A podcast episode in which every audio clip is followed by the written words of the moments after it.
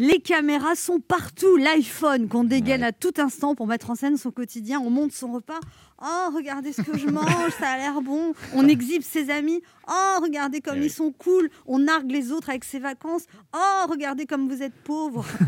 On monte ses amours pour ceux qui en ont. Bref, les images sont partout. Les images exhibées, mais aussi les photos subies, les Moi-même, ce week-end, euh, samedi, j'ai reçu un zizi en photo. Ah, Ah oui, je Bon n'ai pas, week-end. je n'ai pas reconnu le propriétaire. En même temps, l'organe était au repos.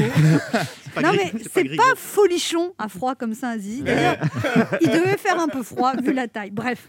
Les caméras sont partout, même à la radio. Avant, à la radio, tu pouvais arriver en vrac, les Ouais. auditeurs s'en rendaient même pas compte. Maintenant, on doit faire des efforts démesurés pour être présentable. Ah bon Oui.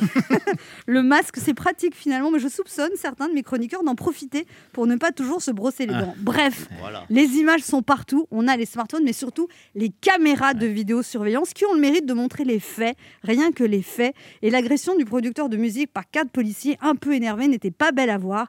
Rien à voir avec Instagram. Là, il n'y avait pas de filtre, ou alors le filtre de la honte.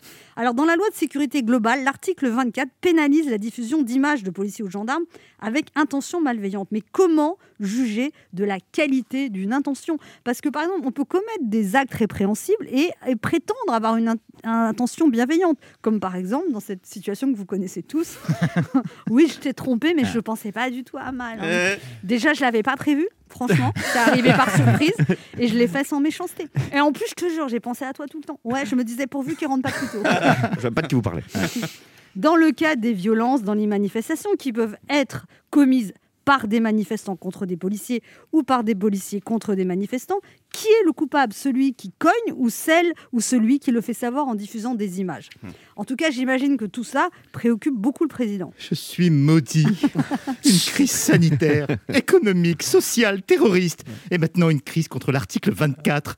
Je ne vais pas me taper une manif contre les violences policières tous les samedis.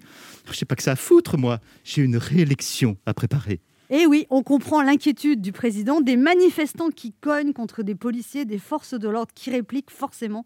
Tout ça ne fait pas de très belles images.